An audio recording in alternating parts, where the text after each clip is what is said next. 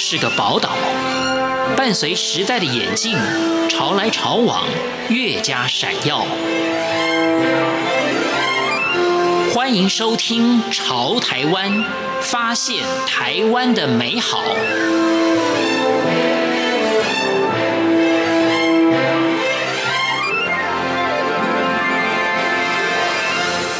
欢迎收听《潮台湾》，我是徐凡。老屋檐从二零一三年成立，两位年轻朋友是辛永胜与杨朝景。他们经过多次从台南小旅行，关注到文化古都，经历时代堆叠之下的老房子的建筑风情，因此也前往北中南离岛。各个去欣赏台湾各地的居住的文化，在今天节目当中，我们就一同跟着杨朝景去了解铁窗花时代的故事。欢迎收听。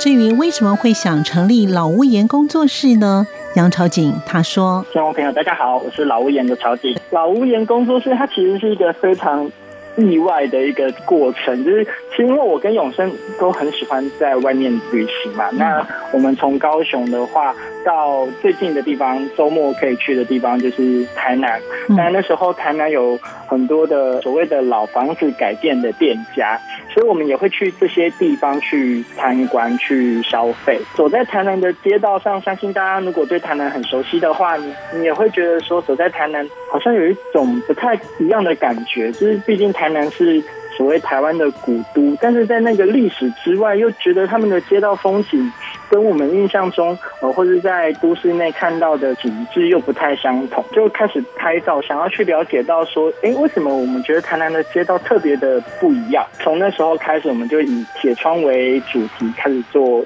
一系列的街道的记录，然后我们甚至还想说要把。所有的台南的各式各样的铁窗都拍下来，那拍了很多这样的照片之后，就想说，嗯，想要一个地方可以去跟大家分享。那那时候就在 Facebook 上面创了这个粉丝页，然后把我们的名字取叫老屋檐，就是老房子的容颜的意思。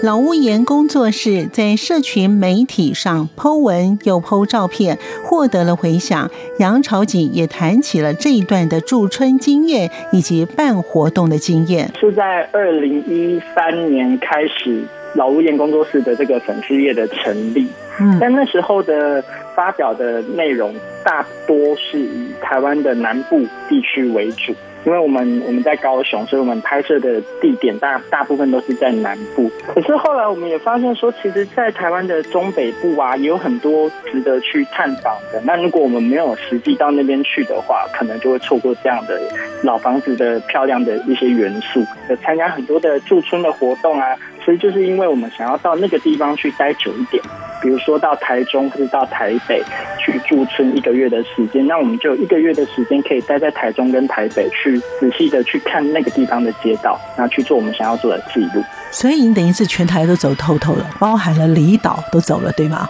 对，后来连离岛都去了。这样办理展览的话，那我们可能就会以不同的主题去做展览，比如说铁窗花的展览，或是磨石子啊，或是马赛克的展览。那一般在展览的部分，主要都是以我们的摄影作品为主。那很多人可能会觉得说，拍摄这个照片很困难，或者是有的人觉得很简单。比如说你走在街道上的时候，大家不会去特别去留意到周边看到房子这个细节。但是我们把它拍下来之后，也不是直接那照片可以马上运用，其实还是需要电脑上面的处理。比如说，呃，我们台湾人很喜欢在铁窗上面晒衣服啊，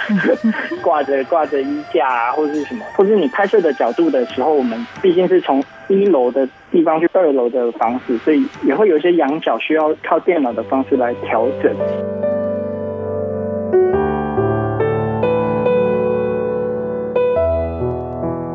老屋檐工作室啊，为什么会想记录铁窗花哦？这个地方到底有什么样的迷人呢？你要，要回忆一下，当时你看到哪里的铁窗花会吸引你呢？觉得铁窗是一个非常有趣的构成，因为它的图案在我们一开始发现的时候，就是开始想要记录铁窗的时候，我发现它都是很简单的几何线条。那几何线条它图案都一样，譬如说很多的圆圈、很多的方形，但是经过铁工师傅，他可能不一样的排列，把这些图案不同排列，它就变成一个不一样的图案。过程很有趣，就是这种排列组合啊，然后我们可以把一个很复杂的图案。用视觉的方式把它解构成很小的单元，这个过程对我而言是很有趣啦。那后来拍一开始都拍这些几何的造型，那结果后来我记得是在盐雪的时候，我们拍到了我们第一扇樱花的造型的铁窗。那时候我才想说，哇，原来除了我们想的直线、横线的这种经纬线的造型啊，或是数学几何造型之外，也有有机生物，像是花朵或者是。各种主题的这种很丰富的图案的铁窗花，所以后来我们就更加想要去找到这种所谓的比较特别的图案，对，所以我们就找到了樱花，找到了梅花，甚至有找到了像是他开脚踏车店的话，就是脚踏车的窗花。等等的各式各样的图案都有。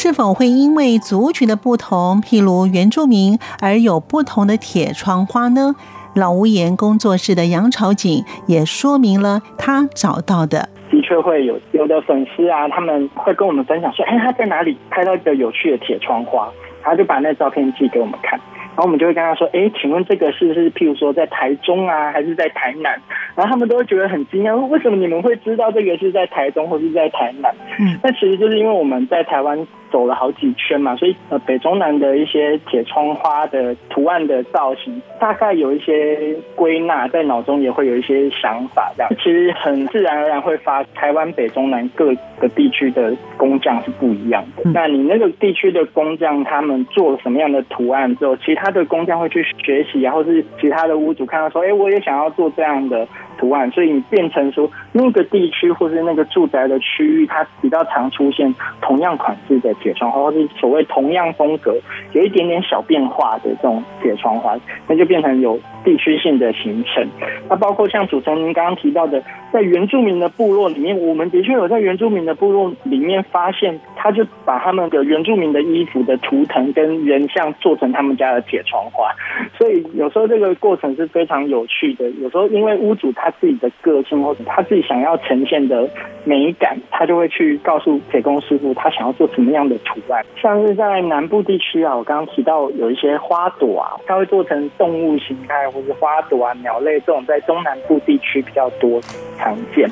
但是台中地区，我发现他们很喜欢用菱形的这个几何构造去发展，像我们在南部或北部看到的。普通的造型的话，可能就是比较方方正正的。可是，在中部地区，他们会把这个方方正正的转四十五度，就变成菱形的角度去做四方连续的构成。所以，这个是蛮有趣的。那北部地区，他们很喜欢把阳台外推，因为我觉得是住宅空间，就是他们生活空间可能比较狭小，在阳台的部分，他们可能就会用铁窗去做。外推的方式，然后在铁窗上面就可以再放一些其他的，比如说花盆啊，或者做一些其他的运用。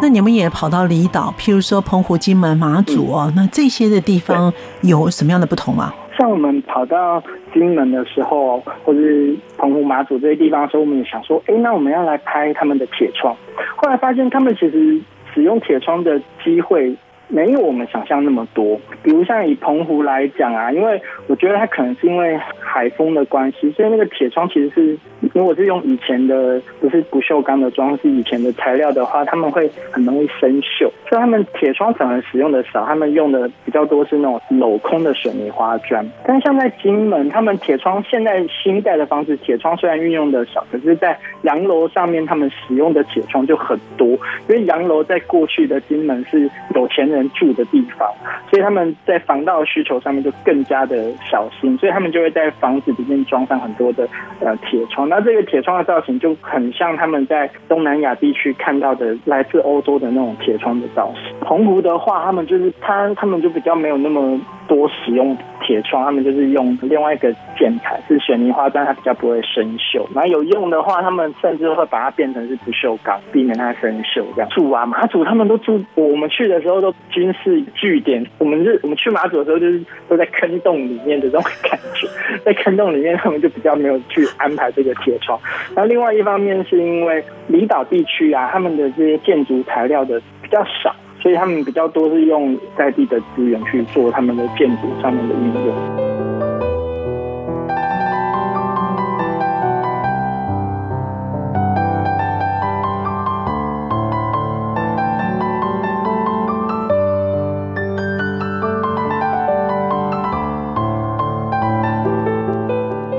老屋颜工作室成立七年以来，杨朝景也说了有许多故事的铁窗花。有时候我觉得很幸运，就是我们为什么可以听到这么多的故事？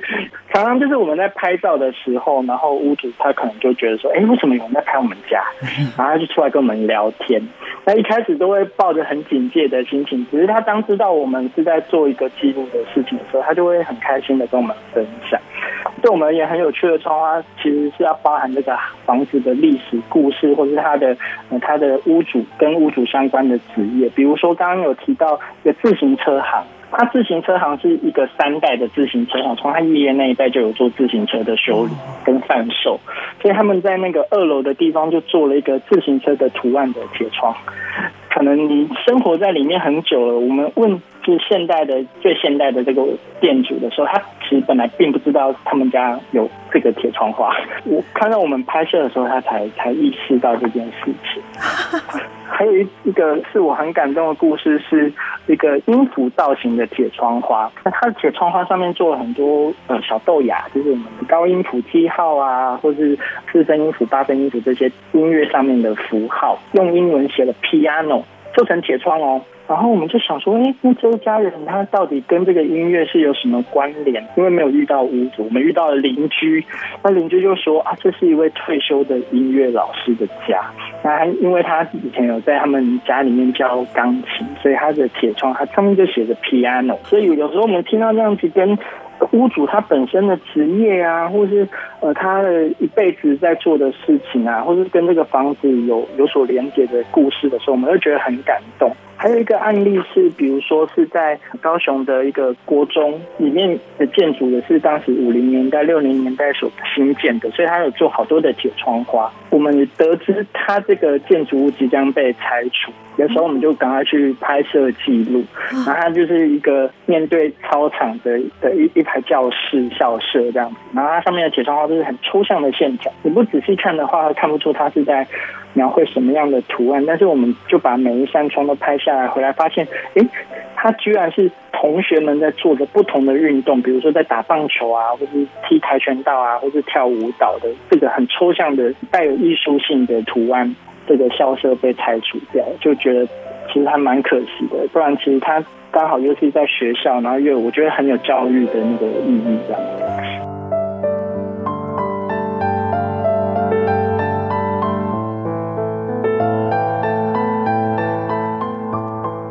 杨朝景也谈到走过七年记录多样化的铁窗花以来的心得。他说：“我觉得一般人对于铁窗花的印象很多，尤其是很多屋主，他们还停留在嗯，觉得它很容易生锈啊，然后其实呃阻碍逃生等等这样的比较不好的印象。但是其实我们也要。”要想到说，它其实，在房子的装饰上面，它也是占了很大的一个功劳。就是这也是为什么我们希望去拍很多特别的图案、很漂亮的图案的铁窗花，来告诉大家说，哎，铁窗花其实并不是大家所想的那么的脏脏的啊、生锈啊，然后这种很很不好的感觉。